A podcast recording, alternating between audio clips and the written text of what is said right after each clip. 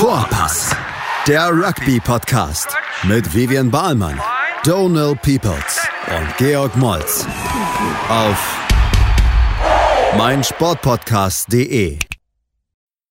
Hallo und herzlich willkommen zu unserer extra special super duper Podcast Vorpass, die besondere Folge für die Six Nations, was am Wochenende ansteht.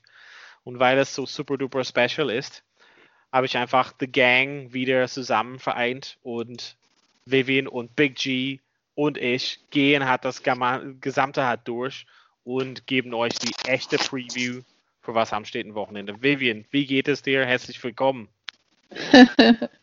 Hallo, ihr beiden. Äh, mir geht es gut. Ich habe gerade eine Pilates-Session mit der RK03 Frauenmannschaft gemacht. Zum ersten Mal in meinem Leben Pilates. Wow. Ich mhm. weiß nicht mal, was das ist. ist. So, ich wusste es auch nicht. Ich glaube, es du siehst so auch so aus, als ob du nicht weißt, was das ist, Donne. es wurde geleitet von Chrissy. Äh, die hat das auch schon mit den Männern vom RK03 gemacht äh, und ist so ein bisschen wie Yoga, glaube ich, ähm, obwohl ich auch noch nie Yoga wirklich gemacht habe. Ich glaube, einmal in meinem Leben. Ähm, aber muss auch ganz viel seinen Bauch anspannen und so ein bisschen viele Bewegungen halten und ähm, ich bin gespannt, ob ich morgen Muskelkarte habe. Ich werde berichten. Nice. Big G, du bist aber, wieder. Aber Vivian, Mus Muskelkater setzt doch Muskeln voraus, oder? Ach, Jesus. ähm, ja, ich bin wieder on the line und on fire. Bitte weiter. Naja, das und weiß ich George, nicht. du hast, du hast knallhart schon fünf Bier in Bus. Nee, aber das sind hab, ja für. Ja. Ich habe Dry January hinter mir. Und äh, seit dem 26.12. kein Alkohol mehr getrunken und ich habe es knallhart durchgezogen, im Januar kein Alkohol zu trinken, damit es mir richtig gesund und gut geht und ich viel abnehme. Das hat alles nicht geklappt, weil ich nach wie vor immer noch Fässer an Nutella jeden Tag esse. Äh, wer hätte es gedacht? Ja, wenn Leute immer sagen, ja, ich habe auf Alkohol verzichtet und ich habe auf Fleisch verzichtet und ich habe so viel abgenommen, mir geht so gut, das ist alles Bullshit. Ähm, ja, ich habe jetzt mal äh, mein eigenes Homebrew wieder ausprobiert, ne? Molzbrauerei und Co. Ähm, ja, und habe eine Tasting-Session mit meinen ganzen Freunden hier auch gemacht. Da ich keine Freunde habe, habe ich das alleine mit mir Was gemacht. Was für Freunde hast du zu ja, Hause? Ich wollte gerade sagen. Das, Ey, war ja der, das, das war der Witz an der Sache, Das, ja. weil ich keine ah, deswegen trinkst du so alleine, so deprimiert. Deswegen Wie mein ganzes Bier, Leben die du schon alleine getrunken. Genau mhm. so ist es. Okay. Wir wollen aber hier. nicht so viel äh, über ähm, Bier trinken, aber das können wir auch am Ende noch äh, besprechen. Wir wollten aber lieber über das äh, Programm, was am Wochenende ansteht. Also, obwohl man das nicht glauben kann, äh, geht die Six Nations wieder los, nachdem es hat irgendwie vor gefühlt ein paar Tagen irgendwie zu Ende gegangen ist. Ähm, und trotz Corona, trotz Einschränkungen, trotz irgendwie das Leben in einer Blase, ähm, findet das ganze Turnier statt. Ähm, Vivian, ähm, wie fühlst du dich über die Six Nations oder wie, wie es dir damit? Ja, ähm, gemischte Gefühle. Also wir sind alle sehr hyped, dass es jetzt losgeht und dass man sich den Squad anguckt und ähm, das ist, ich gucke aber mir wirklich die Nachrichten jeden Tag an und habe die Tage wirklich auch geguckt. Sag mal, steht da irgendwo eine Nachricht, dass die vielleicht doch abgesagt werden, dass doch alles in einem Land stattfindet oder irgendwie sowas? Aber es ist überhaupt gar nicht die Spur von irgendwelchen solchen Nachrichten. Die finden anscheinend statt. Ähm, hm. Da bin ich ein bisschen überrascht, muss ich ehrlich sagen. Ähm, Donald, dir geht es bestimmt ähnlich, kann ich mir vorstellen, nach unserer Unterhaltung neulich. Ähm, ja, ich glaube, ich, glaub, ich sage es halt immer wieder, aber es hat einfach so mein Lieblingsjahrzeit, weil ähm, normalerweise so einen harten Winter und irgendwie so immer, wenn die Six Nations anfängt, ist es so immer noch Winter und irgendwie deprimierend und wenn es vorbei ist, ist es halt irgendwie Boom, Frühling. Und in den Wochen hat, sind halt geile Sachen im Fernseher zu sehen und das, das hilft mir immer durch diese Debris-Zeit irgendwie rauszukommen, Anfang Februar. Und wenn man wieder raus ist, ist quasi Mitte März und da fühlt man sich gleich besser. Ja, vielleicht sollten wir deswegen auch wirklich ähm, froh sein, dass Sport noch stattfindet, dass jetzt vor allem die Six Nations stattfinden. Und das hilft uns jetzt über diese kalten Monate, über diese Depri-Monate durchzukommen. Schließe ich mich an, freue ich mich jetzt auch, dass am Wochenende das dann wenigstens ansteht. Und am Wochenende geht's los. Big G, ähm, wie, wie, ist dein so Standpunkt zum Thema Six Nations? Ist dein Lieblingsturnier eher oder eher nicht so? Naja, die Weltmeisterschaften stehen für mich schon höher an. Äh, die Diskussion hatten wir auch schon mal. Du meintest, du freust dich mehr auf die Six Nations als äh, die Weltmeisterschaften. Ähm, für mich ist es nicht das Mega-Highlight des Jahrtausends, aber ich freue mich schon sehr, dass ich am kommenden Wochenende eine andere Person treffen darf, mit der ich das dann, einen anderen Haushalt, mit der man es dann gucken kann, sage ich mal. Also das Six Nations ist gut und schön, aber das gemeinsame Schauen mit jemand anders vom Fernseher, darauf freue ich mich wirklich. Ähm, ja. Ich glaube, was mich sonst auch immer so gehypt hat, was die Six Nations angeht, ist, ich habe mir das auch immer fett im Kalender eingeschrieben, wann welches Spiel ist. Und dann habe ich immer geplant, wir gehen ins Pub und dann gucken wir da. Und ich wusste, ich trinke da mein Guinness und esse meinen Burger und meine Pommes. Und das habe ich richtig so als Event zelebriert. Donne, wie oft waren wir zusammen in Berlin im yeah. Pub oder irgendwo und haben die Six Nations zusammen geguckt? Ne? Also das, das ja, ist auch das, wes weswegen man sich auf die Six Nations so freut und was dann so durchhilft. Und ja, ja. George, du hast es aber auch gerade depressiv dargestellt. Ey, boah, wenn ich daran denke, jetzt sitze ich am Wochenende allein auf der Couch, weil die Familie, mit der ich hier zusammenlebe, ähm, sich nicht für Rugby interessiert. Ja. Wir äh, schreiben äh, ich, einfach in unserem Ich fand mich eigentlich ganz positiv, sage ich mal so, aber naja. Naja, also es geht ja, es geht ja los, man kann dazu seine Meinung dazu haben, aber ich glaube grundsätzlich als Turnier und Eigen, also ja, Ereignis für, für, für was hat so in den letzten Monaten gegangen ist. Also ich meine, wir hatten ja unsere Kritik über diesen Autumn Nations Cup hat schon ein bisschen geäußert, aber Six Nations ist schon was anderes. Ähm, es geht halt los am Samstag mit England gegen Schottland, dann Italien gegen Frankreich und Sonntag Wales gegen Irland. Ähm, vielleicht einfach mal von vorne raus so ein bisschen Seht ihr irgendwie direkt eine Mannschaft als absolute Favorit oder geht eine Mannschaft eurer Meinung nach irgendwie, oder fangen wir bei dir an, Big G, geht jemand deiner Meinung nach irgendwie direkt als Favorit hat so rein?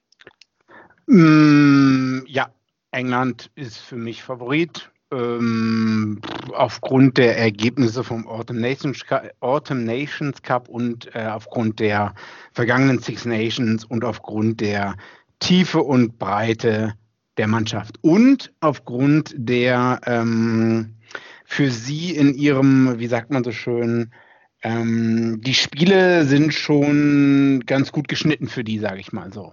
Mit Schottland zuerst zu Hause spielen, sage ich mal so. Ne? Ähm, daher England. Ich hoffe, ich habe Unrecht, okay. aber ich, ich würde auf England tippen. ja. Und die Buchmacher sehen es halt auch genauso wie ich. Also von daher zu, äh, 1 zu 2 Sieg auf England, 1 zu 5 für Frankreich, glaube ich. 5 zu 1, ja. Vivian, wie siehst du das Ganze? Ein klarer Favorit oder? Mm, ja, ich glaube, dass ähm, das spannend wird zwischen Frankreich und England. Das sind die beiden Mannschaften, die ich eigentlich weit vorne sehe. Ähm, ja, würde mich aber auch, also kann auch ähm, Georges Argumentation total nachvollziehen, dass die einfach sehr stark zurzeit sind.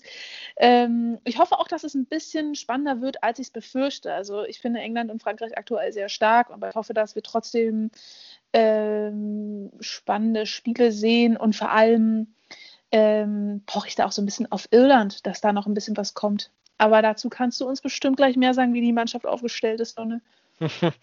Ja, ich weiß auch nicht. Also ich habe äh, heute früh was gehört und da war der eine Typ überzeugt, dass irgendwie Irland, also dass der, der Unterschied zu Irland und äh, zum Beispiel diese Duo Frankreich-England ist halt nicht mehr so groß. Ähm, ich weiß halt nicht, also England hat sich nicht mit Ruhm bekleckert in, im, im, im Herbst irgendwie so teilweise und ähm, diese Art und Weise, die, wie die spielen, ähm, ich weiß halt nicht, ob es so einen klaren Favorit gibt, aber ich glaube, es gibt so ein bisschen wahrscheinlich so eine Trennung zwischen, also ich sehe so England, Irland und Frankreich vielleicht auf eine Ebene ähm, und vielleicht Schottland, Wales auf eine andere Ebene und ja, Italien vielleicht ein bisschen darunter. Ähm, ich weiß halt nicht, also England ist auf jeden Fall die stärkste Mannschaft, das hat Big G auch gesagt. Äh, also diesen Kader ist halt schon, ja, erstaunlich, was hat da alles, äh, wie, wie, die, wie viele Leute nicht nominiert wurden. Also wen ja, man richtig, die Jones ja. zu Hause gelassen hat. Letzten Endes ist schon erstaunlich. Ähm, aber wenn wir von Irland sprechen, äh, natürlich ein, ein, Team, mit dem ich halt mich viel beschäftige. Ähm, ich glaube, dass der, normalerweise wäre ich halt ein bisschen überzeugter. Ähm, das einzige Problem sind ein, zwei Schlüsselspieler, die in diese Turnier so reinkommen ohne Praxis oder ohne Spielpraxis, also nach längerer Verletzungen oder irgendwie so kleinere Verletzungen, die sich aufgebaut haben über die letzten Monaten. Ähm, und deshalb, also der Form sozusagen, also, also ist, ist irgendwie so ein bisschen weiter rausgeholt. Also deren Top-Spiele sind etwas ähm, her, sage ich mal. Und das ja, gibt mir so ein mummeliges Gefühl. Ähm, ich sage mal, wenn ich halt so über ähm, Tyke Furlong oder Johnny Saxon oder so denke, ähm, diese Verletzungssachen, ähm, ja, also es kann halt sein, dass sie halt durch das ganze Turnier gehen und alles gut, oder es kann halt sein, dass sie im ersten Spiel zusammenklappen und ähm, dadurch verliert man gleich irgendwie am Anfang zwei Schlüsselspiele und da das Turnier, das ist das Hervorragende an dem Turnier, es findet in so einem kurzen Zeitfenster halt statt. Also das der Nachteil ist halt so auch eine kleine Verletzung hält dich vom gesamten Turnier halt raus. Ähm, mhm. Deshalb, für mich ist halt so England auf jeden Fall vorne, wahrscheinlich Irland und Frankreich so auf einer Ebene und der Rest weiß ich halt nicht. Also Frankreich hat auch einige Verletzungen, kommen wir halt vielleicht später noch dazu. Ähm, würde ich aber trotzdem sagen, England als Favorit. Also man wäre wahnsinnig, wenn man die nicht als Favorit sehen würde, glaube ich. Ja. Ja. Ähm, ja. Vielleicht nehmen wir erstmal so eine kurze äh, Verschnaufspause und äh, kommen halt gleich in den zweiten Teil. Wir wollen halt ein bisschen tiefer einsteigen in den Mannschaften ähm, und dann können euch ein bisschen unsere Prognosen präsentieren und unsere ja, Top-Mannschaften sozusagen. Also bis gleich bei äh, Vorpass. Vorpass. Schatz, ich bin neu verliebt. Was?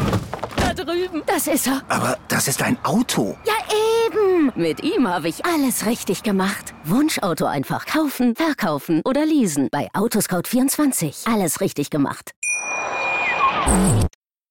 Ja, herzlich willkommen zurück zum zweiten Teil von Vorpass. Wir gehen ein auf das erste Spiel am Wochenende. Und das wird Italien-Frankreich sein. Und äh, Donald hat sich ein bisschen Frankreich angeschaut und kann etwas äh, zu, den, man, zu der Mannschaft von Frankreich sagen. Donald, was erwartest du denn? Ja, also ich glaube, hat das Frankreich, ja, also ich hätte gedacht, ohne die ganzen Verletzungen, die die so, so mit, mit sich haben, wären die noch stärker. Ähm, es sind einige Jungs, die da fehlen im Kader. Ähm, aber ich glaube, die, die sind halt trotzdem absolut äh, Top-Mannschaft. Ähm, zum Beispiel mein Lieblingsspieler bei ähm, Frankreich war immer Faketawa, der ist halt ja verletzungsbedingt raus. Ähm, Kamil Shah ist auch verletzt ähm, raus. Das sind halt schon ähm, Schlüsselspieler für den. Ähm, ja, was soll man halt sagen? Trotzdem, ja, Intermark zum Beispiel ob er das ganze Turnier fehlen wird, das ist also noch ungeklärt. Also auf jeden Fall, der Anfang hat er verpasst und das sind schon Top-Spiele für den, die das, ja, das gesamte lenken, besonders da in der Hintermannschaft mit, mit, ähm, mit den beiden. Aber wir wollen halt nicht so viel sprechen, wer, wer nicht dabei ist, sondern wer tatsächlich dabei ist. Also ich glaube, grundsätzlich kann Frankreich viel reißen. Die haben eine sehr, sehr junge Mannschaft. Ähm, das wissen wir ja, dass sie quasi einen Aufbau haben für 2023, also quasi Weltmeisterschaft zu Hause. Und ähm, ein paar Spiele, worüber ich mich freue, sind trotzdem zu Dupont, der ist der Gedrängehab. Wahrscheinlich der beste Gedrängehab der Welt momentan.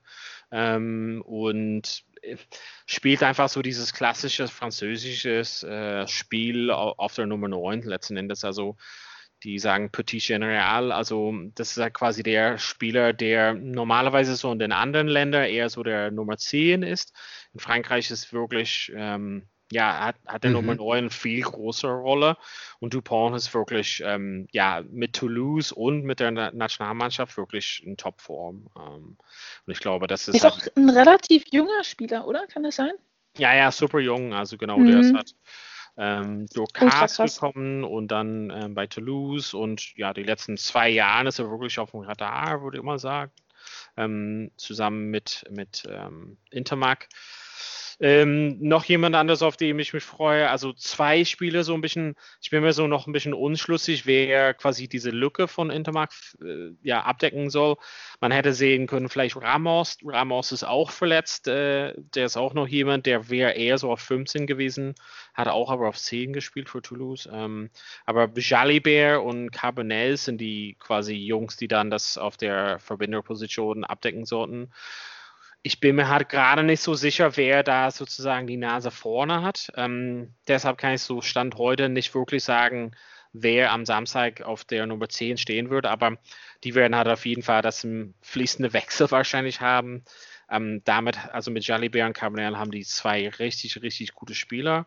Ähm, wir haben viel von denen gesehen ähm, jetzt in den letzten Monaten. Also wenn man ein bisschen französische Clubmannschaften sieht, aber auch eine Nationalmannschaft, ne, natürlich Jalibert gesehen gegen England. Ähm, der hat ein, zwei Weltklasse-Dinge daraus äh, gezogen oder gezaubert. Ähm, genau, und deshalb, obwohl Intermark ein riesengroßer Verlust ist, ähm, sind wahrscheinlich die Franzosen gut damit abgedeckt. Ähm, und grundsätzlich sage ich mal, dass die ja eher so die Flair-Player, die für mich so rausstecken, so eher in der äh, Hintermannschaft sind. Und ähm, daher glaube ich mal auch, dass ich halt ähm, Damien Panot hervorheben will. Also wenn man ihn einmal gesehen hat, ähm, ist es einfach so wirklich geil, ihn zuzuschauen, wie er irgendwie schräg durch die ganzen ähm, Plätze hat, läuft und irgendwie genau das, was macht, was man hat irgendwie im Kindesalter nicht beigebracht wird, irgendwie so, sondern läuft irgendwie schräg, hat die Socken hat runter, ähm, ja, ist wie, wie ein Stück Seife irgendwie, man kann ihn nicht fangen oder tackeln und, und legt einfach wahnsinnig Versuche. Eigentlich eher so der Innenspieler, aber spielt eigentlich meistens dann ähm, genau auf Ecke dann für Frankreich und dann auch in Clermont. Ähm, das ist einfach jemand, der so unberechenbar ist und äh, ja, daher ist einfach für mich so ein absolutes Player to watch für dieses, äh, für dieses Turnier. Ähm, ich kann auch noch weiter erzählen, wenn er wollt. Ja. Ich würde auch sagen, wir können auch auf das nächste Spiel blicken, oder? Wir haben jetzt, hey, was, was ähm, mit Italien? Vivian, also bitte. Also, ich will natürlich schon gerne, sehr gerne über Italien sprechen. Ne? Ähm, natürlich hat Italien überhaupt gar keine Chancen, weil sie halt äh, super wenig Spieler haben, die mehr als äh, 30 Testspiele Erfahrung haben. Ähm, ich glaube auch nicht, also die, den einzigen, ich meine, äh, Luca Biggi, Luca Biggi ist der. Ähm, Biggie Smalls. Luca Biggi, Luca Biggi ist der ähm, Hooker ähm, und ist der Kapitän seit äh, circa einem Jahr. Äh, ich hat auch seit 2017 spielt er, glaube ich, in der Mannschaft. Aber insgesamt gibt es in der Mannschaft viel zu wenig Erfahrung, sage ich mal. So das Einzige, was vielleicht äh, erwähnenswert ist, ist, glaube ich, Paolo Garbisi, äh, spielt halt 10, war halt auch in Italien an der, ähm, in dem unter U20-Mannschaft drin, hat von 2019 bis 2020 da ähm, Dutzend Mal oder mehr gespielt und hat ähm, Carlo Cana von der Fly-Half-Verbinderposition verdrängt, der dann an 12 gehen wird. Aber ich, ich meine, was man noch erwähnen muss, ist vielleicht, dass hier Maxim Mbanda, Maxim Mbanda, der hat letztes Jahr in der Corona-Pandemie oder jetzt immer noch in der Corona-Pandemie, glaube ich, einen italienischen Verdienstorden bekommen als äh, Krankenhausfahrer. Und äh, der spielt eigentlich Flanker oder Nummer 8 und ist äh, super athletisch und ist wahrscheinlich auch einer der Highlight-Spieler der Italiener. Aber bis auf die Leute kann ich mir nicht so ansonsten vorstellen, dass Italien leider groß was reißen wird. Also ich bin gespannt halt. Hm, ja? Wie findest du diese Verbindung, da hast du es ja erwähnt, ja, zwischen Kana und Garbisi? Also Kana ist relativ klein, spielt auf 12 und so wie ich halt das kenne, ist normalerweise 12 so eher so ein Brecher, aber die wollen halt irgendwie so ein doppelter Verbinder hat spielen, irgendwie mit diesen mhm. 10-12-Verbindungen. Also du, du hast es ja ein bisschen gesehen im, im Autumn Internationals und so. Ist es ein guter Weg? Also sollen die dabei bleiben oder? Also wie du schon gerade gesagt hast, das, ähm, der ist äh, relativ dünn oder dürr. Der ist 1,90 Meter groß, wiegt 93 Kilogramm. Das ist jetzt nicht das Brecheisen, äh, wie Manu Tuolagi äh, Tulangi, sage ich mal so. Äh, die werden wahrscheinlich versuchen, keine Ahnung, schnelle Bälle zu spielen und ähm, die werden nicht in dem 10-12-Channel den guten Carlo da so reinschicken. Also das kann ich mir gegen eine verbesserte Defensive bzw. Verteidigung von Frankreich nicht vorstellen, dass das passieren wird. Ähm, das ist der, also der Paolo scheint jetzt der gesetzte, ich meine, der hat erst drei Spiele gemacht, der Paolo Garbisi. Ähm, das scheint dann jetzt der gesetzte Flyhalf zu sein, mit dem sie es dann wahrscheinlich ausprobieren werden. Und ich sehe den auch als Starter für mhm. den ähm, kommenden Samstag. Ob das nun gut ist, hm, weiß ich nicht. Ich macht was aus bei Italien, hm, ohne das Böse zu meinen. Ich, ich weiß nicht. Frankreich wird gewinnen mit 20 Punkten. Ui. Ähm, ja, okay. Naja, da, damit haben wir schon einiges gesagt. Es ich ist aber das erste Spiel von Italien, ne? Da, da haben die noch Power und ja. vielleicht wird der Unterschied dann gar nicht so groß. Mhm. Manchmal hat man ja wirklich dann diese Überraschung bei Italien auch, dass die dann überraschenderweise irgendwie in die Halbzeit unentschieden gehen oder so. Ich könnte mir sowas vorstellen. Was sind eure Vorhersagen? Also ich bin mal so, also ich würde auch so tendieren zu Vivian. Also wenn Italien stark ist, dann ist es ganz am Anfang des Turniers. Also weil da mhm. ist wofür was sie spielen können, nachdem die halt vier Spiele verloren haben und ganz am Ende spielen sollten, ein bisschen weniger. Ähm, ich weiß halt nicht, ob so eine Überraschung drin ist, aber es wäre schon eine Überraschung, ähm, wenn Italien in Italien gegen Frankreich gewinnt, besonders so eine starke Frankreich. Deshalb weiß ich halt nicht, obwohl, also ich eben sehr viele Leute aufgelistet haben, neben Dupont, Jalibert, Carbonell, Pinot, wurde ja auch Aldrit und Olivion von dem Sturm hat erwähnt. Aber irgendwie, ob das, ja, ob die da zusammenklappen und irgendwie Italien muss einen unglaublich starken Tag erwischen, glaube ich mal, und Frankreich einen schlechten. Ähm, das ist was für Italien würde am Wochenende, glaube ich. Und was ist so eure? Vorhersage? Also ich würde wahrscheinlich ähm, mit sieben Punkten plus für Frankreich tippen. Sieben Punkte plus nur, okay. Mhm. Ja. Die sind ich zu Hause, Italien ist zu Hause. Ne? Ja. Ich finde, das ist, glaube ich, auch nochmal ein wichtiger Aspekt. Aber ohne Publikum, das ist halt das Einzige. Halt, ja, das stimmt. Ne? Also Italien ja. mit Publikum ist vielleicht was. Äh, ich weiß auch nicht, würde vielleicht auch so plus 10 sagen oder sowas. Können wir halt mal später alles aufschreiben, aber an sich. Ich schreibe gerade mit sogar. Okay, super. Sehr Nicht gut. wie die letzten 100 Ausgaben. Ja. Dann, wenn, wir, wenn, wir, recht haben, dann ähm, spielen wir es aus und wenn nicht, dann nicht. Lasst uns einfach mal vielleicht so ein bisschen weiterschauen. Also es geht dann im nächsten Spiel äh, mit ja, The Old Calcutta Cup äh, geht weiter, England gegen Schottland. Ähm, Vivian, mhm. willst du uns ein bisschen über Schottland erzählen? Werden die halt, äh, werden die was dieses Jahr reißen? Hm, das ist die große Frage. Ähm, ich habe mir deren Squad auch ein bisschen genauer angeguckt. Ähm, mit Abstand die meisten, die meiste Erfahrung bringt Stuart Hawk mit. Äh, über den haben wir auch in den letzten Ausgaben immer schon viel gesprochen. Es gibt nicht so viele Spieler, die jetzt aus dem, aus dem schottischen Team über die wir so viel gesprochen haben. Ne? Es, es fällt irgendwie zurück auf ähm, Finn Russell und Stuart Hawk. Und Stuart Hawk muss ich aber sagen, er ist der erfahrenste Spieler, hat aber in den letzten Six Nations, fand ich, auch nicht das abgeliefert, was man eigentlich wahrscheinlich von ihm erwartet. Also ich glaube, man geht da auch mit viel Erwartung ran. Der bringt halt in, den, in der Liga auch, ähm, macht er oft Sachen, die in die Highlights landen. Ähm, aber ich glaube, in den Six Nations muss er ein bisschen ähm, nachlegen. Da war er immer so eher average, fand ich. Also jeweils letztes Jahr. Ähm, Finn Russell ist jetzt zurück aus einer Verletzung. Ähm, ich glaube, er wird dadurch auch ein extrem wichtiger Spieler für die Mannschaft. Also ne, die Mannschaft hm. ähm, verletzt sich eigentlich komplett auch auf die beiden. Das kann man einfach auch so sagen, glaube ich. Ähm, ich fand, also grundsätzlich kann man ja schon sagen, was man, wenn man auch die WM sich anguckt, dass Schottland stärker geworden ist. Ähm, aber gleichzeitig irgendwie ja immer nicht diesen Schritt schafft zu den anderen Nationen. Also das sieht man dann, also das sieht man halt bei, der, bei den Six Nations eigentlich immer am besten.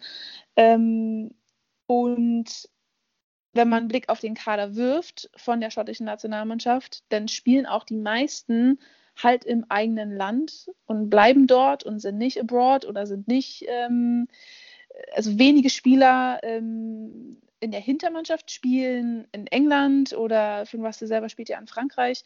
Aber viele, vor allem in den, unter den Stürmern, spielen halt in, in Schottland.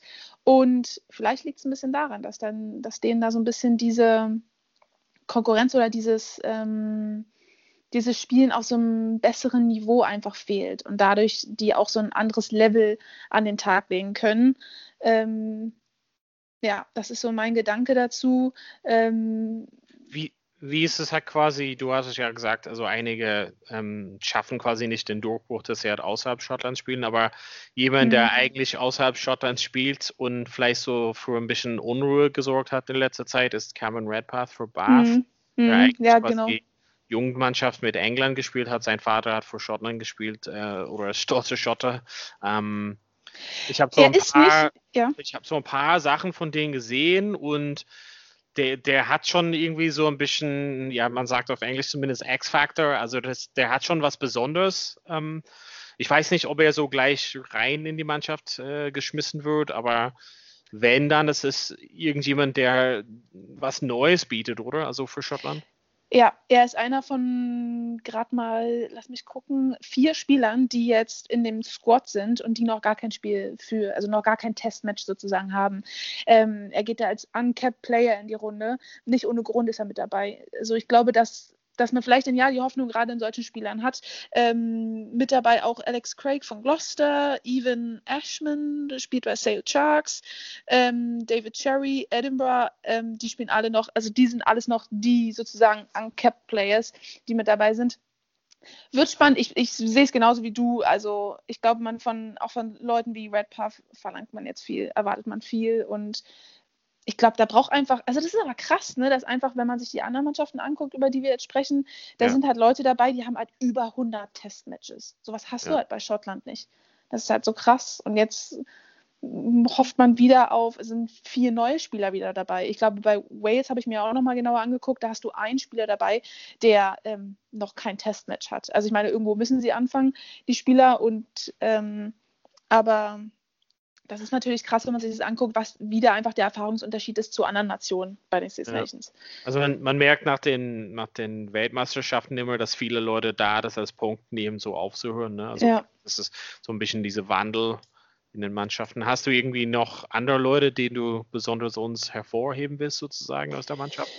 Ähm, ja, also ich glaube, immer so Players to watch sind die ähm, Gray-Brüder unter den Stürmern. Ähm, ja. Ich glaube, Johnny und Richie ähm, sind aber auch in den letzten Jahren, fand ich, haben ein bisschen abgebaut, aber ich glaube, die sind nochmal wichtige Spieler einfach in den, ähm, bei den Stürmern, haben auch beide über die 60 Testmatches, was bei den Stürmern, ja, damit sind sie bei den Stürmern auch unter den erfahrensten Spielern. Also das sind auf jeden Fall nochmal so Sachen, also die wenigen erfahrenen Spieler, auf die man halt ähm, die die Mannschaft überhaupt hat. Ne? Also ich glaube, die werden da viel mittragen.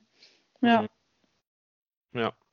Und Big G, also dann, wenn wir halt gleich auf das erste Spiel schauen, also ich meine, wenn wir so ein paar Jahre zurückspülen, hatten wir so ein unglaubliches Spiel von zwei Hälften, wo England dominiert hat und dann Schottland das Ding gedreht hat. Du hast uns ein bisschen, äh, für uns ein bisschen näher England angeschaut. Ähm, vielleicht sagst du uns einfach, was, was erwarten wir von England dieses Mal? Also sind die mit, mhm. mit deren Favoritenrolle gerecht oder? Ja, die sind immer noch, äh, die können immer noch der Favoritenrolle gerecht werden. Aber das Wichtigste, wenn man auf England, auf die Mannschaft jetzt schaut, ähm, sind die Stürmer. Also ja. wenn man da anfängt, es sind fünf Stürmer insgesamt draußen. Joe, in den letzten zwei Wochen haben sie entweder verletzt oder aus anderen Gründen sind nicht dabei. Joe Mahler hat wegen der Familie gesagt, also das hat er schon jetzt zum zweiten Mal gesagt, ähm, dass er sich auf Familie fokussieren will und deswegen nicht dieses äh, mehrwöchige, harte, brutale Trainingsregime mitmachen will. Kyle Sinclair, wie wir alle wissen, ist ähm, Starting Title Prop, war Starting Title Prop gesperrt, mindestens zwei Spiele in der Liga als auch in den Six Nations ähm, den Referee beleidigt hat. Underhill ist an der Hüfte verletzt. Ähm, Joe Lounsbury war auch ähm, regulärer Starter in der zweiten Reihe. Und Marco Bonipola war verletzt. Das sind halt schon mal fünf Leute, die, ob man England mag oder nicht, die schon mal Weltklasse sind. Ne? Was lachst du da, Donne? Also, mein Punkt ist, wer wird die Halle Also nicht, setzen, du ne? hast gesagt nicht, ja, und dann habe ich gelacht. Ähm. so. Courtney Laws kommt ähm, zurück. Dann gibt es noch Mark Wilson, äh, Ben Earl, Jack Willis, die irgendwie ähm, durch Rumschiften Underhill ersetzen könnten. Ne? Ist halt die Frage, werden, wenn wir mal an der Backrow anfangen, äh, in der Mitte sage ich mal so, wer soll an, das ist die Frage, die wir schon öfters diskutiert haben, wer startet da an 6, 7, 8? Wird äh, Billy Wunipula an 8 starten? Wird dann, ähm, sorry, wird Tom Curry an, an 6 starten? Wenn ja, also weil das waren eigentlich in den Autumn Nations Cup die Leute, die immer gestartet sind, plus mhm. Underhill, bis auf das erste Spiel gegen Georgien. Wer wird dann die sieben sein, sage ich mal mhm. so. Ne? Wird, und wird, äh, wird Courtney Laws Joe Launchbury setzen? Oder wird Courtney Laws vielleicht dann sechs spielen und ähm, jemand Unerfahrenes kommt vielleicht in die zweite Reihe rein? Was ich nicht glaube. Also ich hoffe irgendwie, also Mark Wilson hat, glaube ich, seit März nicht mehr gespielt. Ähm, Courtney Laws wird zweite Reihe spielen. Ben Earls, Jack Willis sehe ich vielleicht an sieben. Ja. Obwohl ja. noch nicht. Ja. Was ist mit zum Beispiel, also was ich so ein bisschen vermutet hatte in der Aufstellung, also du hast ja recht, ist ja ein, zwei Schlüsselspieler oder sehr erfahrene Spieler, weil, weil wir noch von Erfahrungen in der schottischen Mannschaft, also es fehlen halt einige.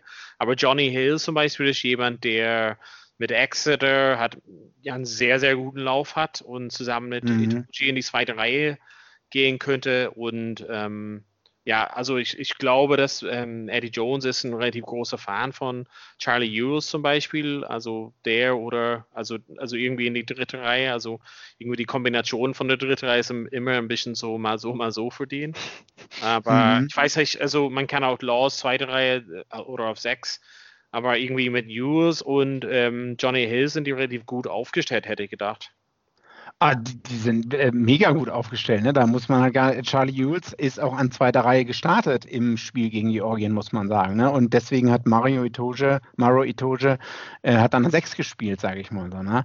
Wer weiß, was in, Engl äh, was in Eddie Jones ähm, Kopf vorgeht. Äh, ich habe auch irgendwo einen Artikel gelesen, äh, Billy Munipola muss sein Spiel umstellen oder so. Weiß ich nicht. Glaube ich jetzt, glaube ich jetzt nicht. Also England hat halt zwei komfortable Spiele am Start, das hatten wir ja schon gesagt. Zwei Heimspiele, erstmal zu Hause gegen Schottland, erstmal und dann zu Hause gegen Italien, was halt in der Theorie äh, Bonuspunkte sollte dir das bescheren, Bonuspunkte gewinne, auch trotz dieses Spiels gegen Schottland, ne? Ähm, oder? Siehst du das anders? Ähm, äh, gegen Italien ja, gegen Schottland vielleicht nicht. Meinst du nicht? Also Bonuspunkt vielleicht nicht, nee. Naja, meinst du dann halt, Eddie Jones wird eher ähm, etwas konservativer sich aufstellen oder etwas mehr experimentell? Das ist halt die Frage. Wie nee, stark also, schätzt man Schottland ein? Nee, also experimentell glaube ich gar nicht. Also äh, äh für Eddie Jones experimentell, tut mir leid, ja. Ja, ja, also er wird halt, er wird halt quasi versuchen zu ersetzen. Also de deshalb denke ich mal, er wird halt äh, so eins zu eins den Ersatz hat suchen und ähm, ja, ich meine, mit Courtney Laws, 2, 3, 3, 3, relativ egal, da hat man einen super starken Spieler. Ähm, irgendwie, er will halt einfach die besten Leute auf dem, auf dem Platz halt bringen und äh, Experimentierfreude ist, ist er halt nicht. In dem gesamten Kader vielleicht so mit ein paar neue Leute, aber so irgendwie für die Start 15 wahrscheinlich nicht. Okay. Ich habe noch zwei Fragen an England. Ja, wen George, bitte? als unser Experte. Als mhm. unser Experte. Ähm, Marcus Smith ähm, fand ich jetzt eigentlich mit der krasse, krasse gesehen hat. Er ist jetzt nicht unter den ersten 28, sondern in diesem erweiterten Kader sozusagen. Warum? Äh, Warum ist er nicht ähm, Vivian, ich würde sogar so weit gehen, dass der noch nicht mal im erweiterten Kader dabei ist. Nee, der ist nicht mal. Nee. Mangel ähm, ich, glaube, dass der, ich glaube, dass der in diesem Shadow, nee. Shadow Squad ist. Nee, nee. Der ist doch, da nicht doch. dabei. Wie? Nee. ah, nee? Oh Gott, okay, okay, okay, okay, okay. Krass, ja, dann, dann, dann erst recht meine Frage. Warum nicht? Ähm, weil Eddie Jones, wie bei den Simmons-Brüdern, ähm, he's not picking on form, wie man immer so schön sagt. Ne? Mhm. Also äh, bei einigen, bei anderen ist es dann wieder, also es ist, ist komplett verrückt, sag ich mal. So Marcus Smith hat einige super Spiele geliefert auf Clubebene, aber Eddie Jones denkt halt wahrscheinlich nicht, dass er England ähm, Flyhalf-Material ist. Also ne? ich muss mal Eddie Jones einmal in meinem Leben in Schutz nehmen. Also Marcus Smith ist halt also, so, also, ups, ich will halt nicht irgendwie so ein komplettes. Komm, hau äh, raus. Dann, hau also, raus. Marcus Smith ist auf jeden Fall ein w Shadow Squad, maybe, aber sorry, also, wenn er quasi die Simmons-Brüder hat nicht nominiert, also Marcus Smith ist super äh, hot and cold, also, das ist halt ein bisschen Freddie Michelak-Style, hat, der kann halt was Unglaubliches reißen, aber er kann auch absolut fehlen im Spiel, also, also ich habe auf dem mhm. European Level und das ist quasi das am ehesten an Test Rugby, würde ich halt mal sagen, dass er manchmal komplett mhm. abwesend war in den Spielen für Harlequins.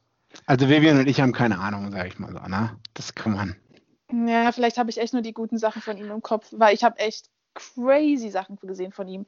Das war nicht von dieser Welt, was er da manchmal gemacht hat. Ja, aber, aber ich, ich habe dann vielleicht nicht die Ja, Sachen aber das Blöde, halt wir sehen immer nur die Highlights auf YouTube. Genau. Ne? Und wir ich habe zum Beispiel Spiele gesehen, wo er einfach super einfache Kicks zum Goal hat, einfach daneben gehauen hat und dadurch haben die das Spiel verloren. Also, das ist halt so das Ding, das ist auch so ein bisschen Michelak-Style. Also, Michelak hat manchmal out of this world Sachen gemacht, aber manchmal einfach oder Quade Cooper, ne? Ja. So, so, so, so, hinterm Rückenpass, aber dann die restlichen 78 Minuten Scheiße gespielt. Also, ne? Was ist mit Jonathan Joseph?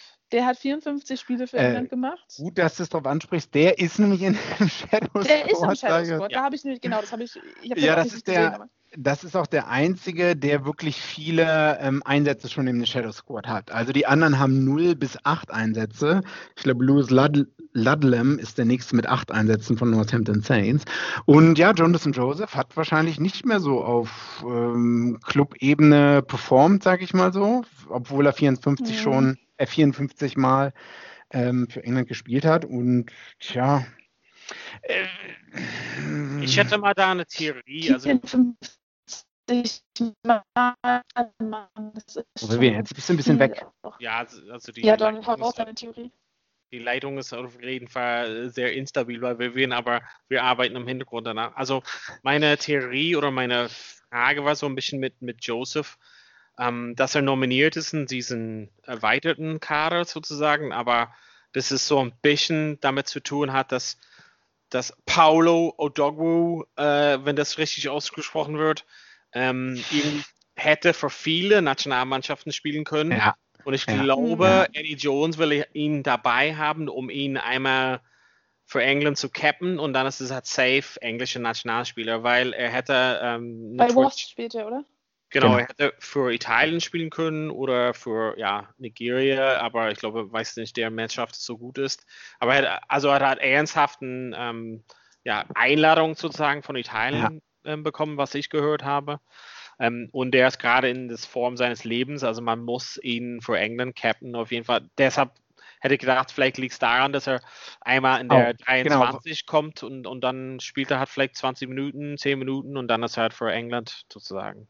Der kann halt auch, äh, der kann sowohl Center als auch Wing spielen. Der hat in seiner Jugend alle möglichen Positionen gespielt. Der hat sogar ja. Prop und 8 gespielt. Ähm, genau, der hat, wie man äh, so schön sagt, tearing down, teared down the house, ne? Ja. Für Wasp. Ähm, ich, ich denke mal, der wird in der 70. Minute eingewechselt werden. Ne? Da gehe ich ja. ganz stark von aus. Ähm, die, die, andere, kurz wo wir noch bei den äh, Backs sind, ich glaube, da wird es ansonsten nicht so viel Veränderungen geben. Ähm, Ford wird an 10 starten, ähm, Farrell an 12.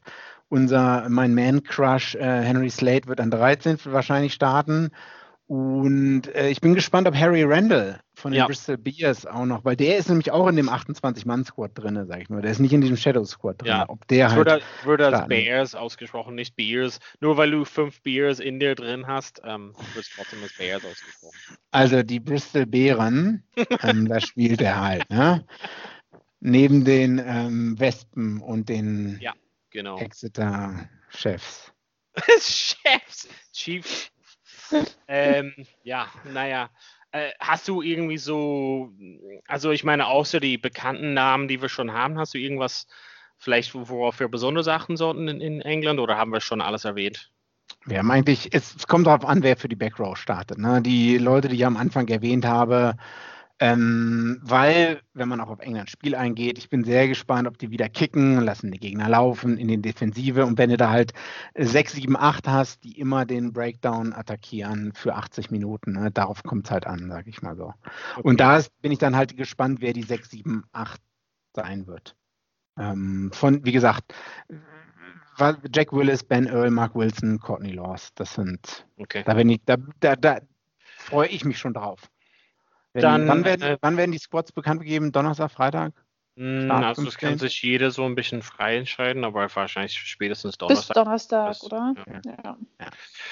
Dann ähm, gehen wir gleich weiter ähm, über die anderen Mannschaften, aber erstmal holen wir uns eine Pause. Äh, Verschnaufspause und wir sehen uns in Teil 3. Also bis gleich bei Vorpass. Vorpass. Schatz, ich bin neu verliebt. Was? Da drüben. Das ist er. Aber das ist ein Auto. Ja, eben. Mit ihm habe ich alles richtig gemacht. Wunschauto einfach kaufen, verkaufen oder leasen. Bei Autoscout24. Alles richtig gemacht. Willkommen zurück. Es gibt noch ein Spiel, beziehungsweise zwei Mannschaften, die wir noch so ein bisschen previewen wollen. Ähm, Vivian, ich habe mir Irland natürlich ein bisschen näher angeschaut und du hast Vivian, äh, oh, du hast Vivian, du hast Wales ein bisschen näher angeschaut als sozusagen ein Land, der sehr nah an dein Herz liegt sozusagen. Genau, genau, ja. Ähm, ähm. Erzähl uns über dein neues Lieblingsland in der Six Nations. Ähm, es ist wirklich mein neues Lieblingsland geworden. Ähm, ich habe aber echt Angst auch um Wales. Also ähm, man kann ja mal einmal zurückblicken auf äh, letztes Jahr, hat 2020, ähm, es ist ja gar nicht so lange her, es ist ja gerade mal ein paar Monate her, als sie ihr Finale da gespielt haben oder ihre letzten Spiele gemacht haben. Ähm, da hat Wales auf dem, sechs, auf dem fünften Platz abgeschnitten, also das war jetzt echt keine dolle Leistung. Ähm, ich habe es vorhin schon einmal angedeutet, ähm, es gibt einen einzigen Spieler, der hat noch gar kein äh, Testspiel für Wales gemacht. Das ist Josh McLeod, Lead, Lead, ähm, McLeod, glaube ich, oder? Heißt nicht? McLeod, ja? Josh Vielleicht. McLeod. Vielleicht auch Josh McLeod, genau. Ähm, der hat aber für Saracens relativ gut gespielt in den letzten Wochen, deswegen ähm, kriegt der jetzt da seine Chance. Ähm, und es gibt ähm, sieben Spieler, die haben noch unter, glaube ich, zehn Testspiele oder so. Also da hat man auch ein paar Unerfahrene mit dabei. Ähm, unter anderem, also unter anderem genau Louis Resummit, über den haben wir ja auch in den letzten Wochen schon relativ ja. viel gesprochen. Ähm, den würde ich jetzt so ein bisschen so einschätzen wie vielleicht einem so einem Marcus Smith vielleicht. Also jemand, der irgendwie schon immer gute Sachen abliefert. Ähm, ob es jetzt schon auf diesem großen Niveau ausreicht, ist die große Frage. Ähm, er hat ja viermal bereits für Wales gespielt, also auch noch nicht oft. Ähm, aber ich glaube, es ist jetzt seine Chance, nochmal wirklich zu zeigen, ob er da auf dieses Level gehört. Ich bin gespannt, wie viel Spielzeit er überhaupt bekommt, ähm, ob die jetzt viel auf ihn setzen. Mm, aber ja, ich glaube, er ist auf jeden Fall für mich auch, also wir haben schon über ihn so viel gesprochen, aber trotzdem, ich fand ihn wirklich stark auch ja. für, für Gloucester zum Beispiel. Ähm, und ich glaube, er wird auf jeden Fall so ein, so ein Player to watch. Ähm, ich glaube, eine große Frage ist noch, wer Kapitän macht für Wales, weil Alan Quinn Jones mit, ähm, ich weiß nicht, wie viele Länderspiele, über 140 oder so. 287.000. Oder? Gefühlt. ähm, lass mich nachgucken. Wo, wo ist er? 108, ähm, ich würde 138 schätzen. Ähm, ja, irgendwie sowas. Ähm, aber er kommt jetzt auch gerade von einer Knieverletzung zurück. Also ich bin mir nicht sicher, ob er ob das dann nicht vielleicht zu unsicher ist, ob er, dass er als Kapitän aufgestellt wird. Ähm, ich dachte, dass dann vielleicht die Alternative Dan Bigger ist. Ähm, aber er ist halt ein Hintermannschaftsspieler. Ähm, ich weiß nicht, ob man da, ob das denen wichtig ist, da wieder einen Stürmer zu haben. Dann könnte es vielleicht Dan Lüdiet sein. Aber ähm, ja, das ist die große Frage. Aber ich glaube, ich würde mich freuen, wenn es nochmal Alan Quinn Jones sein könnte, weil wahrscheinlich spielt er auch nicht mehr ewig. Und ähm, er ist, ich habe das neulich auch schon gesagt, als wir da unseren besten, äh, unseren, unseren Squad für ähm, die British Lions Tour aufgestellt haben, habe ich schon gesagt, also er ist einfach so voll die Leader-Position und er sollte das sein. Ähm, für, welche, für welche Tour nochmal, Vivian? Welche Tour ja, ist das? Ja, das wollte ich auch War das die, die, Brit die, British Lions Tour? Ja. oh, was habe ich gerade gesagt? Du ja. hast die British Lions Tour gesagt und beleidigst damit eigentlich jeden Iren. Oh Gott. Das ja, haben wir auch schon mal andere gemacht. Ist okay, ist auch gar kein Ire hier mit im Pod oder den du Dinger kennst oder so. Egal. Das ist doch diese oh British Tour. Ja. Diese Awkward. Aber ich meine, so, du hast ja ein bisschen so erwähnt mit ähm, Resummit, also ist auch, glaube ich mal, jemand, also es wird schwierig zu wissen, ob, du hast ja ein bisschen erwähnt, aber wirklich viel ähm, Spielzeit kommt, äh, mhm. an, viel, weil, also ich meine, Josh Adams wird relativ gesetzt sein und ja, George. North wahrscheinlich auch gesetzt.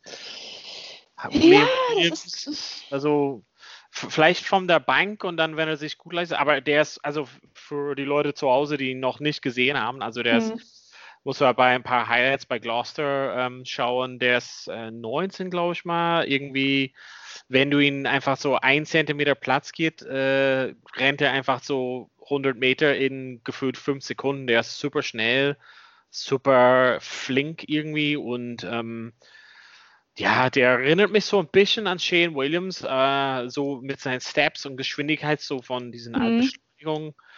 Ähm, mal, mal, mal sehen, ob er auf das, auf das große Level quasi das schaffen kann. Also Gloucester ist noch nicht so ja.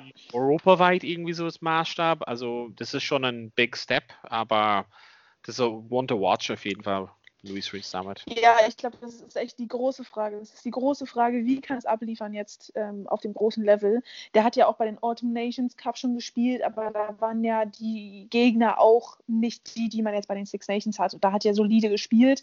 Ähm, ich kann nicht mehr, ob er da jetzt wirklich irgendwelche krassen Sachen gemacht hat. Auf jeden Fall hat er da ähm, nicht versagt oder sowas. Aber diesen, diesen Schritt braucht er jetzt.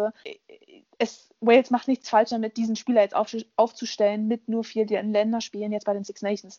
Wales hat letztes Jahr auf dem fünften Platz die Six, Na Six Nations beendet.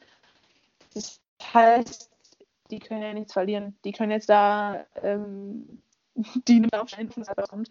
Ähm, ich bin so ein bisschen, ich, ich würde persönlich, ich persönlich würde gar nicht George North, hast du gerade erwähnt, in der Startaufstellung sehen, weil ich finde es einfach unsicher ist, genauso wie Lee, ähm, Lee Halfpenny. Ähm, also George North hat, der springt einmal nach dem Ball und sorry, ne, ich habe den einfach so gefeiert, jahrelang, aber der hat ja danach direkt jetzt wieder eine Concussion oder ist verletzt. Also ist einfach so ein unsicherer, unsicherer Spieler geworden. Ähm, in den letzten Spielen von Wales habe ich immer gehofft, jedes Mal, diesmal muss mal wieder was Geiles von George North kommen. Der muss mal wieder das abliefern und die Spieler einfach auf die Schulter nehmen und so mit ins Wahlfahrt laufen, wie er es bei WMs gemacht hat. Aber, oder bei British and Irish Lions Tours.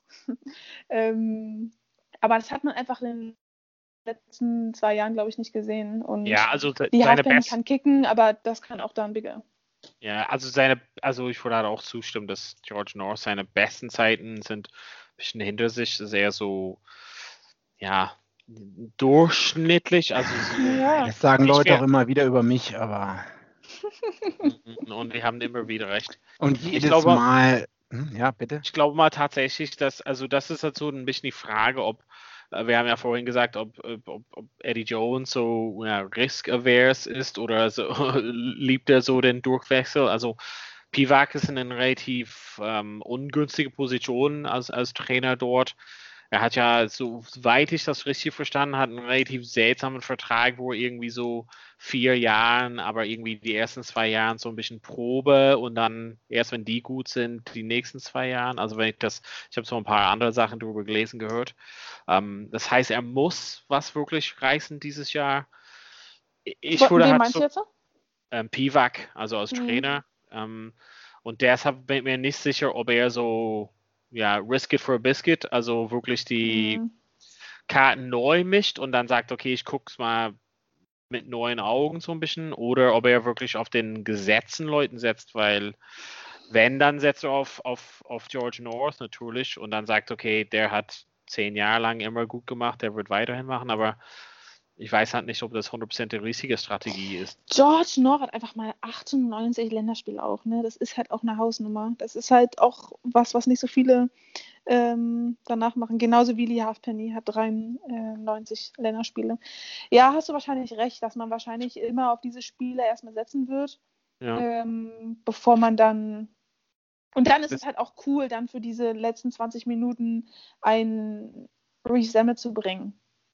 Ja, das Ding ist, also zum Beispiel Halfpenny würde dir wenig im Angriff bieten. Das ist so ein bisschen das Ding. Also wenn man mit Halfpenny startet, ist es für mich immer so ein bisschen ein Zeichen, okay, die wollen relativ konservativ damit spielen. Liam Williams zum Beispiel wäre was anderes, als wenn man das ein bisschen so aufmischt und sagt, Josh Adams, Liam Williams und noch jemand auf der Ecke, also sei es wie Samuel zum Beispiel, dann hat man es ein bisschen so ein aktiveres, wir wollen so ein bisschen High-Risk-Rugby spielen, vielleicht ein bisschen den Ball hin und her schmeißen mit Nick Tompkins und John Davis zum Beispiel. Ja. Callum Sheedy zum Beispiel äh, wäre für mich, es wäre die Frage, ob Sheedy eigentlich vor Bigger steht. Weiß ja nicht, Bigger kann hat mega viel Erfahrung, also ja. hat mega viel Erfahrung auf, in der Nationalmannschaft. Callum Sheedy wenig, aber bei Bristol Bears spielt er ein sehr schönes Rugby, was meiner Meinung nach zu Tompkins und Davis und dieses, diese Adventurous, der eher so risikofreudig sozusagen, besonders mit, keine Ahnung, Gareth Davis auf 9 und so, also das würde ich mir wünschen, aber ich weiß mhm. nicht, ob es stattfindet, mhm. weil, wie gesagt, Pivac steht hat unter relativ viel Druck, wenn ich das richtig gelesen, gehört habe. Ja, da stimme ich dir zu. Ich glaube, da, ähm, ich glaube, die wissen besser aktuell, in welchen Kombinationen das gerade gut funktioniert, weil sie einfach dann ausprobieren. Und genau diese ganzen Optionen, die du gerade genannt hast, die sind da. Ähm, und ich finde eigentlich alle eigentlich auch ganz geil. Also sind die Spieler, die du jetzt gerade genannt hast, oder in verschiedenen Kombis, ähm, kann ich mir so vorstellen ähm, hört sich in der Theorie gut an, aber Wales muss halt auch abliefern. Ne? Also die haben halt dann oft in den entscheidenden Situationen halt diese kleinen Fehler sehr knapp, unberechtigt oder dumm verloren einfach. Und ähm, ja, aber grundsätzlich würde ich sagen, dass sie mit einer der erfahrensten Mannschaften hier in, der, in dem Turnier haben und da eigentlich was drin wäre. Sind auf jeden Fall gespannt. Ähm, Donne, lass uns gerne zu deinem persönlichen Highlight kommen. Also das Beste zum Schluss, sagst du? Das bin ja, ich. ich weiß, Donalds persönliches Highlight bin ich. das stimmt auch. Die ähm, Kommentare immer zwischendurch von George, ey, ist der Hammer. ja, also. Stell dir also mal vor, wie das auf der Arbeit ist. Ja. Was okay, wollt Donald. ihr wissen? Wollt ihr so ein paar so herausragende Spiele oder so ein paar Ones to Watch hören von mir? Oder was, was wollt ihr? Welche Spieler werden British Lions Spieler in 2021? Das genau. ist das Einzige, was mich interessiert, sage ich mal. Äh, naja, was wollen wir hören? Das, was, das, was du also, vorbereitet hast. Also ich glaube, also Irland ist halt so eine relativ stabile Mannschaft. Wir haben ja viel gesehen im Autumn Internationals, haben also ja, also ich glaube irgendwie so mega Newcomers werden es halt nicht werden dieses Jahr. Ähm, und man basiert sich schon auf diesen etablierten 15 wahrscheinlich mit ein, zwei kleine verletzungsbedingte sozusagen Wechsel. Ähm, ja, wer wird, wer wird British Lion äh, dieses Jahr sein? Ähm, also für mich habe ich so ein paar Leute hat so einfach hervorgehoben, so Ones to Watch. Also Kalen Doris zum Beispiel wird ähm, höchstwahrscheinlich auf Nummer 8 starten für Irland. Ähm, ist relativ neu, war sehr, sehr neu letztes Jahr, also hat er gestartet und gleich nach so ein paar Sekunden irgendwie ausgenockt. Ähm, der ist aber ein richtig krasses Spieler, wenn Leute so ein bisschen ähm, ja, länger Rugby schauen und länger Irland äh, schauen beim Rugby, können, könnte man das ähm, seine Spielweise mit Jamie Hayslip vergleichen. Also nicht der, ich muss absolute Brecher hat sein, aber eher so diesen mhm. Footwork, also diesen kleine Schritte kurz vorm Kontakt, gute Fußarbeit vom Kontakt und eher so dieses ja, Soft Shoulder, also diesen schwacheren Schulter hat noch suchen, um, um irgendwie so besser durchzukommen. Also er sucht eher so die Lücke und mit diesem guten Fußarbeit irgendwie so ja noch den anderen Weg hat so durch. Und was ich halt super an ihm finde, ist er ist für mich der perfekte Nummer 8, weil er super Sturm und Hintermannschaft verbinden kann, sozusagen. Also der ist hat schon ein Spieler, der gerne hat irgendwie ein bisschen außerhalb von Kontaktpunkt stehen kann, also sage ich mal ein bisschen nicht auf der Ecke stehen soll oder so, aber ein bisschen eher so als Link-Player hat fungieren kann, dass er quasi so wie der A-Spieler hat sein kann oder irgendwie ein Leader in einem Pod sein kann. Und er, er involviert sich in viele, ähm, ja, viele Beteiligungen von Irland oder von Leinster, also für die Leute, die das schauen. Ähm, und wie gesagt, er ist nicht irgendwie so ein kleinen, schwachen Spieler, er ist trotzdem ein sehr großer Typ. Nur hat, er ist halt nicht dafür bekannt, so diesen riesen Bosch-Momente. Also wenn man es wirklich genauer schaut, das ist eher so diesen kleines so Handlings, kleines so Link-Spieler-Momente und so das Gesamte so zu verbinden, hat, sage ich mal, ist, excuse me, also seine Stärke und ähm, Genau, im Sturm habe ich noch jemand rausgewählt. Ähm, ich weiß halt nicht, das ist halt so ein bisschen fragwürdig, ob er starten will oder ob er von der Bank kommt, aber ähm, ja, Burn zum Beispiel für, ähm, für Monster. Ähm, ja, also für mich ist halt so jemand, der eigentlich wahrscheinlich so besser auf 6 steht. Ähm, aber wahrscheinlich, weil ähm, Ian Henderson ja länger verletzt war, wurde er bestimmt in der zweiten Reihe hat so äh, ran müssen. Ähm, der ist einfach so ein Turnover-Machine, hat letzten Endes, also er versucht hat, diesen Ball zu erobern, ist in jeden Kontakt Kontaktpunkt geführt, involviert. Es ist so ein bisschen so von seiner Art und Weise, wenn man das vergleicht mit so früher, was der Nummer 7 immer gemacht hat oder machen sollte, immer diesen gegnerischen Ball erobern oder in den Rocks hat irgendwie noch irgendwie stören und so. Und ähm, er soll halt auf dem Platz hat sein. Ist halt schwierig zu wissen. Ich glaube mal zum Beispiel, dass ähm, Andy Farrell, der Trainer, eher so auf Ryan und Henderson setzt in der ähm, zweiten Reihe. Mhm. Ähm, ja, aber Byrne muss, musste meiner Meinung nach irgendwie so da in der, in der Mannschaft hat sein. Es kann halt sein, dass Henderson direkt reinkommt. Er ist meiner Meinung nach ein bisschen länger verletzt und verletzungsanfällig in der letzten Zeit. Wirklich? Äh, okay. Ja, und das ist halt so ein bisschen die Sache, deshalb würde ich halt mal das wünschen, ähm, wenn man halt so für Monster jetzt gegen Lancer gesehen hat, war in jeden Kontakt gefühlt involviert. Aber genau, das war halt so meine so Once the Watch für den Sturm und im Hintermannschaft müsste ich halt so Hugo Keaton halt hervorheben. Ähm, für mhm. die Leute, die ähm, Rugby Sevens geschaut haben, ist es halt vielleicht jemand, der bekannt ist. Der spielt ähm, bei Lancer entweder auf Ecke oder auf Schluss und meiner Meinung nach wahrscheinlich eher der bessere Schlussspieler. Zusammen mit Stuart Lancaster, der ein Coach ist, ähm, der früher England Nationaltrainer ist, halt ein Coach bei Lancer, quasi Assistant Coach. Ähm, der bringt ihn so bei, auch auf diesen ja, ja, ersten Receiver, also auf diesen A-Position oft zu stehen, wenn zum Beispiel Saxon irgendwie gerade in einem Kontaktpunkt involviert war und kann halt irgendwie so den Überblick schaffen, läuft halt gerne, aber irgendwie so auf der Ecke und Schluss und, und sucht quasi die Lücke. Ähm, der ist relativ klein, aber irgendwie hat schon gutes, äh, ja, stärkere Beine, sage ich mal, oder kann er immer noch im Boden immer noch so arbeiten und finde, wenn er im Kontakt ist, ist er trotzdem irgendwie sehr, sehr stark er ist super safe unter den hohen, also diesen hohen Kicks oder den Boxkicks. Und deshalb glaube ich mal, dass er auf jeden Fall dieses Jahr so wirklich auf die, auf die größeren Turniere seinen Namen hat sozusagen da, ja, bekannt machen wird, letzten Endes Hugo Keenan dann auf wahrscheinlich auf Schluss dann für Irland. Ähm, Schluss, Jacob Stockdale ist verletzt, oder?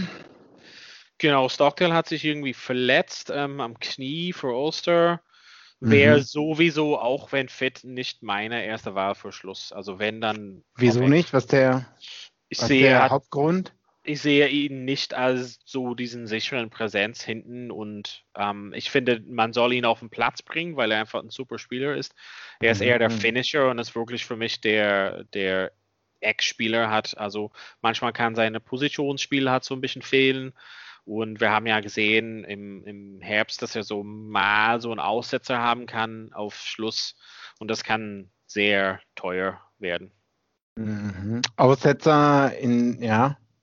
Defensive also man hat gesehen, ja genau, Mhm. man also Höhe, also Ball aus der Luft hat nicht fangen oder Vorpass und dann irgendwie direkt Versuch verschenken oder Mhm. irgendwie Verteidigung seine Positionsspiel, also Schluss und ähm, Ecke sind ähnliche also Positionen auf dem Feld, aber der Schlussspieler hat einfach, also Rob Carney ist der beste Beispiel, also ist jemand, der vielleicht nicht mehr das schnellste war am Ende, aber trotzdem diese Stellungsspiel, Positionsspiel, Sicher, äh, Sicherheit. aber er wusste halt, wo er zu stehen hat. Und das ist so ein bisschen, was Stockdale fehlt. Das kommt eigentlich nur mit der Zeit. Ich glaube mal, dass Keenan zum Beispiel das eher so in sich hat per Default und deshalb, auch wenn, wenn Stockdale da wäre, würde ich Stockdale eher auf der, auf der Ecke packen. Ähm, wer sind die größten Verlierer, Donald? Ähm, wer sind die, die draußen bleiben? Oder Also du meinst die, die, die, die Leute, die nicht nominiert wurden oder Mhm, mhm. überhaupt oder wen? Kader? Ja, genau, die nicht nominiert wurden. Mm, Also es gibt viel, also zum Beispiel ähm, Andy Farrell hat Conor Murray, Es einen Park und ein komplett junge Neuspieler, Craig Casey, hat nominiert auf ähm, Gedrängehab und Gedrängehab ist gerade eine Position, wo, wo Irland mega gut besetzt ist. Das heißt, dass mega viele Leute haben es nicht mal geschafft im Kader und wir meinen den Kader für die Six Nations, also nicht mal irgendwie die Start 15 oder 23. Ähm, Mhm. so heißt John Cooney, der in richtig gute Form ist, eigentlich für Genau. Ulster. Kieran Marmion, Keelan Blade für Connacht, einfach super gut. Luke McGrath, der einfach mega gut war für Leinster, jetzt die letzten Spiele. Ähm, das sind viele Leute, die wahrscheinlich zu Recht unglücklich sind, dass sie halt nicht mal in dem erweiterten Kader das schaffen. Ähm, da können die schon traurig sein. Das sind schon, ja, wir sind gut bestückt auf jeden Fall, aber ich weiß halt nicht, also meiner Meinung nach bin ich mir nicht so sicher, was der Taktik hinter der Nominierung von pa äh, Gibson Park und Murray ist. Also sie werden starten, also entweder der eine startet und der andere auf der Bank oder umgedreht. Ja, ja. Casey wird nicht im Matchday 23 stehen, meiner Meinung nach. Und bin mir nicht so sicher, was die Taktik oder die Theorie hinter dieser Nominierung ist.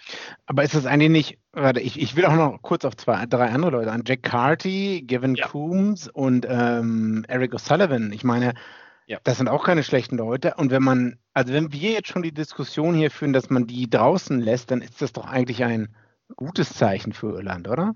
Also, Ähm, also dann ist doch Qualität da. Hm? Ja, natürlich. Also Qualität ist auf jeden Fall da. Ähm, zu, zu den, also ich kann dir die einzelnen Personen wahrscheinlich ein bisschen beantworten. Aus meiner Sicht wahrscheinlich zu Jack Carty, also zum Gespräch von vorhin von ähm, Marcus Smith haben wir gesagt, also habe ich gesagt, so ein bisschen mal so, mal so. Also Carty hat zum Beispiel ein hervorragendes Spiel gehabt gegen Leinster mit Kicks Mhm. und Positionierung und alles pipapo und danach irgendwie so ein mittelmäßiges Spiel gehabt. Also sein Consistency, dass er auf den höheren Level bleibt, ist quasi die, die Frage bei ihm. Und, und ich glaube, das ist halt so das Ding, wieso er nicht nominiert wurde. Und ähm, genau, wa warum Saxon halt natürlich gesetzt ist und danach ähm, Billy Burns und ähm, ja, ähm, Ross Burns zum Beispiel von. Und ich glaube, das ist einfach so die Zuverlässigkeit für ein gesamtes Spiel ist nicht da. Und das ist so ein bisschen Okay. unfair, aber das hat man ein bisschen gesehen in Japan. Ähm, also viele haben ihnen den Schuld gegeben für dieses schlechtes äh, Performance gegen Japan dann sozusagen. Ob das gerecht war, glaube ich eher nicht, meiner Meinung nach. Ähm, Eric O'Sullivan, ja, also eine gute Frage. Also finde ich seltsam, dass ähm, Farrell nur äh, in Anführungszeichen zwei Looseheads nominiert hat in Healy und äh, Killer. Ähm, das Mhm. Einzige ist quasi, ich glaube, dass Farrell, und das hat er immer wieder erwähnt, äh, er denkt oder er behauptet, dass Porter immer noch wechseln könnte auf Loosehead.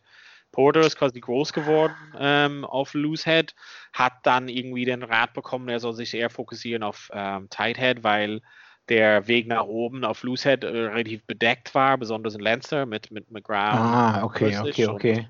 und Ed Byrne. Ähm, und deshalb ist er jetzt wahrscheinlich der Starter auf, auf Tight Head Prop. Ob Okay. er auf Loosehead decken kann im Notfall, weiß ich halt nicht. Und deshalb wurde wahrscheinlich so mehr, ähm, Hm.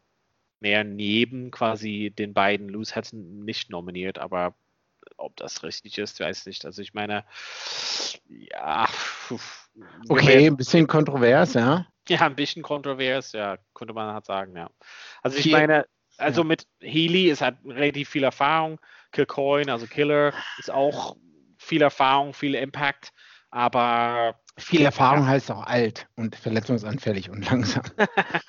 also ich bin riesen Keen Healy Riesenfan, 104 Mal, 104 Mal gespielt seit 2009 British and Irish Line.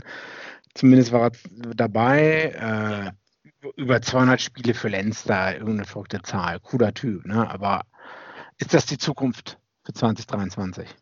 Ich weiß es nicht. Äh, muss man mal sehen. Du hast ja noch Gavin Coombs erwähnt, also auch mhm. jemand. Also, ich, also dritte Reihe ist wahrscheinlich der meist, also wo, wo Irland am besten besetzt ist von, von Spieler, also Back Row, dritte Reihe. Coombs ist einfach One for the Future, also jemand für die Zukunft erstmal. Also momentan mit zum Beispiel Stander, O'Mahony, Keelan Doris, Will Connors, Reese Ruddock, Josh Van der Flair. Und das sind nur die Leute, die nominiert sind. Es gibt halt noch zehn Leute, die ich erwähnen könnte, die nicht nominiert sind, die bestimmt ungerecht behandelt sind. Ähm, mhm, Gavin Cruz mhm. ist jung, hat Potenzial gezeigt. Also ich glaube, seine Zeit kommt noch. Mhm. Okay, verstehe. gut, deswegen bist du der Hört Experte. Ne? Hört sich gut an. Ich glaube trotzdem, dass jetzt gewinnt. mm, Vivians Handyverbindung ist wieder Schrott, ne? Ach Quatsch. doch, doch, man kann, irgendwas wieder verzerrt, Vivian. Aber gut, du gibst dein Bestes. Wales das, gewinnt Nee. Am Sonntag gegen Irland. Äh, achso, lass uns nochmal bitte, wir haben jetzt Frankreich-Tipps gehabt, aber noch gar keine Tipps für genau. äh, England, Schottland. Kurz, kurz England, Schottland, bitte. Vivian? Oh, ähm, schnell, schnell, schnell, schnell, schnell, schnell, ähm, schnell, schnell, schnell, schnell. Äh, England gewinnt plus drei Punkte. What? Okay, plus drei, ja. Also ich würde der Abstand eher so bei plus zehn sehen für England. Das ist mein Hoffnungspunktestand. Äh, George, dann sagt Georg mal plus 11. nee, äh, Quatsch, plus 15. Okay, Äh, Italien, Frankreich aufgeschrieben, England, Schottland. Äh, jetzt hat man noch Wales. Ähm, ja, Wales, nee. Irland, Big G. Was sagst du? In. Ah. In wo, wo spielen die? In Wales. In, in Wales. Oh. oh. Mann, Mann, Mann, Mann, Mann. Wales muss auch irgendwann mal gewinnen. Mm, wir haben jetzt drüber geredet. Wales plus 6. Okay. Uh. Sorry, Donald. Sorry, Donald. Sorry, Donald. Ähm, Wales plus 3. Dann sage ich einfach mal Irland plus 10. Okay, Gut, das ich meine, ja, das haben wir auf jeden Fall aufgelistet. Ne? Ich, also, bin, ich bin fertig mit der Welt, ja. Ja, ich glaube, wir, wir haben es nicht umsonst unsere Super Duper Bomber Episode genannt. Also es ist auf jeden Fall viel Inhalt. Ähm, Vielleicht, Wenn ich es bis hierhin geschafft habe, liebe Hörer und Hörerinnen, herzlichen Glückwunsch. Natürlich, natürlich. Unsere Millionen Leute zu Hause, die zuhören. Also für die Leute zu Hause, falls ihr mitmachen wollt, wir haben natürlich unsere Fantasy Rugby, Fantasy Rugby. Facebook-Page äh, gepostet haben. Und wir haben versucht, einfach mal so, ähm, ja, in, in der Tiefe zumindest ein paar ja, Schlüsselspieler noch für euch rauszupicken. Ihr könnt selber eure Traummannschaft halt auswählen und dann spielen wir andere in unserer Liga und wir können mal sehen, wie die Progress ist ja jede Woche. Aber außer, dass ihr noch was dazufügen wollt, Vivian Big G, ähm, glaube ich mal, haben wir ein gutes, äh, gute Folge gehabt. Ich, schätze euch sehr. Gut. Das würde ich hinzufügen. Top. Und wir blicken auf ein wirklich spannendes Wochenende. Endlich wieder ja. Rugby. Genau. Somit sagen wir auf jeden Fall, ähm, ja, herzlichen Dank fürs Zuhören, auf jeden Fall zu Hause. Und ähm, genau, Big G und Vivian, vielen Dank fürs Dabeisein, dass wir so tief ins Detail gehen könnte. Hat mich auf jeden Fall gefreut. Und für euch zu Hause viel Spaß am Wochenende beim Schauen. Und wir hören uns nächste Woche mit einem kleinen Review auf jeden Fall von den äh, Six Nations Wochenende. Also genau. bis bald dann bei Vorpass. Vorpass. Schatz, ich bin neu verliebt. Was? Da drüben. Das ist er. Aber das ist ein Auto. Ja, eben. Mit ihm habe ich alles richtig gemacht. Wunschauto einfach kaufen, verkaufen oder leasen. Bei Autoscout24. Alles richtig gemacht. Vorpass, der Rugby-Podcast mit Vivian Bahlmann, Donal Peoples und Georg Moltz auf meinsportpodcast.de. Schatz, ich bin neu verliebt. Was? Da drüben. Das ist er. Aber das ist ein Auto. Ja, eben. Mit ihm habe ich alles richtig gemacht. Wunschauto einfach kaufen, verkaufen oder leasen. Bei Autoscout24. Alles richtig gemacht.